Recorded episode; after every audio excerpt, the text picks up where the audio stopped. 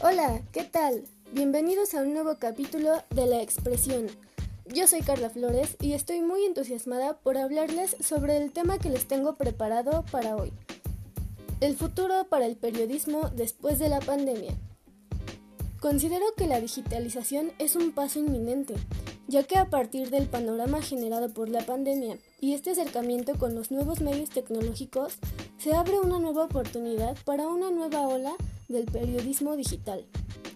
Pese a las carentes experiencias de forma presencial, la ausencia de herramientas tradicionales y la nueva forma de estudio durante el aislamiento, me parece que la bolsa de trabajo se actualiza hacia los nuevos periodistas, brindando muchas nuevas facilidades basándose en las plataformas digitales.